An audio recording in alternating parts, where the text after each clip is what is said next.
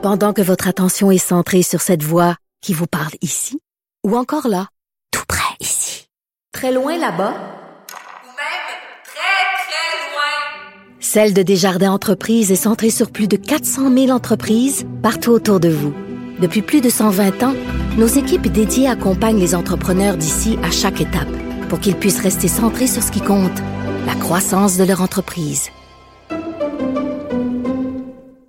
Le hockey a tellement évolué, les jeunes maintenant, ils ont des skills comme ça se peut pas. Puis ces kids-là, ils rêvent à... Jean-François Barry. Un animateur pas comme les autres. Hey Canadiens fans, it's Nick here. I couldn't be more excited to sign with the team. I love the city of Montreal. I love all of you guys, and uh, it was a no-brainer for me to sign the deal. I uh, can't wait to get out there and play in front of you guys. Uh, it's been a dream come true being a Canadian, and can't wait for the next nine years. C'est un rêve de jouer pour les Canadiens. J'ai trop hâte aux neuf prochaines années. J'ai hâte de jouer pour vous. Et celui qui signe ce contrat de 63 millions, c'est qui parlait dans l'extrait, euh, c'est Nick Suzuki. Euh, salut Jean-François. Salut Mario. Qui, qui est avec son crayon dans une petite pièce Mhm. qui a l'air d'un kid. Il a Vraiment, pas, hein? Il a pas l'air d'un PDG international qui, signe, qui signe un contrat de 63 achète millions. sa première voiture, mais non. Là. Ben, même, même sa première voiture, on dirait qu'il signe pour son appartement. Il est en train de signer son bail. Oui, absolument. Avec sa casquette son, du Canadien. son un et demi pas loin du cégep. Ouais. Mais il vient de signer pour 63 millions de dollars. Fait que d'après moi, des 1,5, il va pouvoir s'en acheter pas mal. Euh, Nick Suzuki qui va être avec les Canadiens donc pour euh, toute la prochaine décennie. Puis moi, je suis très content. C'est un joueur que j'adore. C'est un joueur qui joue bien dans toutes les euh, facettes du jeu, en zone défensive, euh, à l'attaque. C'est un gars dont- de qui on n'entend jamais rien de négatif. Tu sais, de temps en temps, il donne mauvaise, mais c'est vraiment rare. Il est bon en saison depuis qu'il est arrivé. Et quand on a besoin d'un but ou qu'on arrive en série, puis ça, il l'a fait dans Ben, le moi, junior c'est aussi. ça. Là. Moi, c'est la coche. De, je veux dire, souvent, les joueurs qui ont toutes les autres qualités, c'est des joueurs plus sages, intelligents, rest- mais ils n'ont pas toujours, en plus, l'espèce de petite flamme là, en prolongation d'une série. Mais Suzuki, en plus de tout le reste, c'est un gars intelligent, c'est un gars qui a l'air, une vie quand même qui a l'air équilibrée, euh, Mm-hmm. euh, qui est bon dans toutes les phases du jeu. Mais en plus, tu as besoin d'un but en prolongation, puis on l'a vu dans les dernières séries. Il, est en- il y a tout, là. Il y a vraiment... euh, Ah oui, il peut te gagner une mise au jeu, il peut tuer euh, une punition, il peut aller en avantage numérique. Il me fait beaucoup, beaucoup penser à Patrice Bergeron. Euh, bon, peut-être que Patrice est meilleur en défensive, mais euh, je veux dire, par son calme, tu sais, Patrice Bergeron, c'est jamais quelqu'un qu'on a vu là, se pitcher d'un bande après un but. Euh, Suzuki est un peu pareil, il, compte, il, est, il est content. Euh, Bergeron augmente son, son niveau de jeu quand c'est le temps. Suzuki le fait aussi. Fait que moi, je, je suis très content. Puis, euh, bon, oui, c'est beaucoup de sous, là. C'est 7 875 C'est 000. vraiment beaucoup?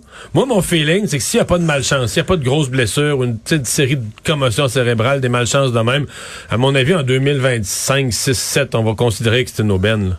Ouais, c'est ce que je pense aussi. En autant que le plafond monte, c'est sûr. Si, si le plafond monte, ben effectivement, euh, ce gars-là, comme premier centre du Canadien, s'il ramasse euh, 70 points par saison, à moins de 8 millions, ça va être une aubaine. Fait que moi, non, non, moi, Mais- je- je- je- je- je- je- j'applaudis ce geste-là de la part de Marc euh, Bergevin qui vient de nous le mettre sous contrat. Là.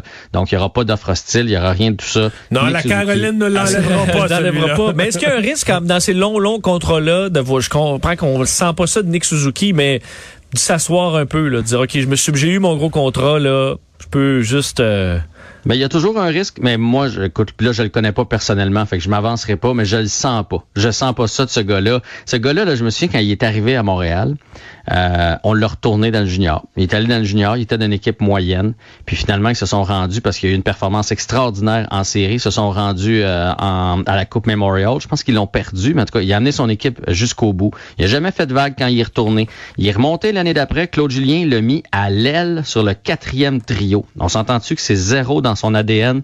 Jamais dit un mot. Il a performé soir après soir, puis il a gravi les échelons tranquillement.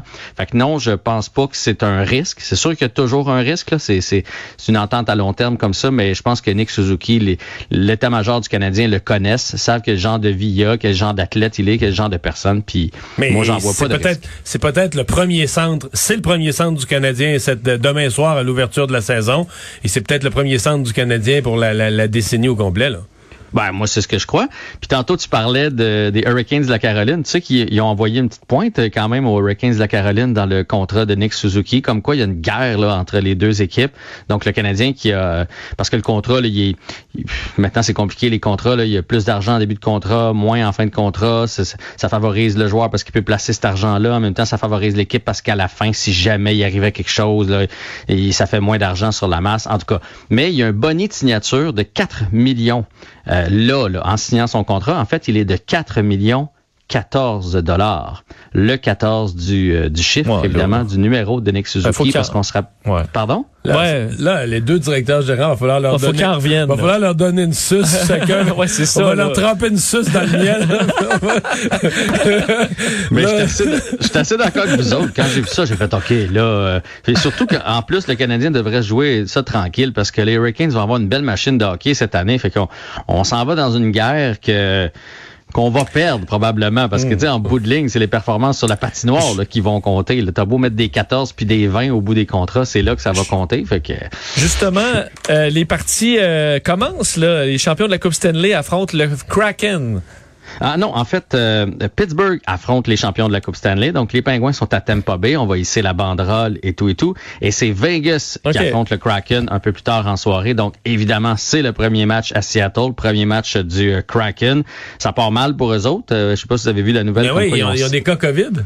cinq cinq joueurs COVID, donc qui ne peuvent pas jouer ce soir. Fait que tous les joueurs qui ont sous la main vont jouer. D'ailleurs, euh, c'est pour ça qu'ils ont signé Alex Barré-Boulet, qui a été libéré par le Lightning de Tampa Bay, puis ils vont tout faire pour qu'il soit dans, dans l'alignement ce soir parce qu'ils ont besoin de joueurs. Puis du côté de Pittsburgh contre Tampa Bay, ben moi, Pittsburgh, je pense que c'est l'année c'est l'année où ça descend. C'est l'année...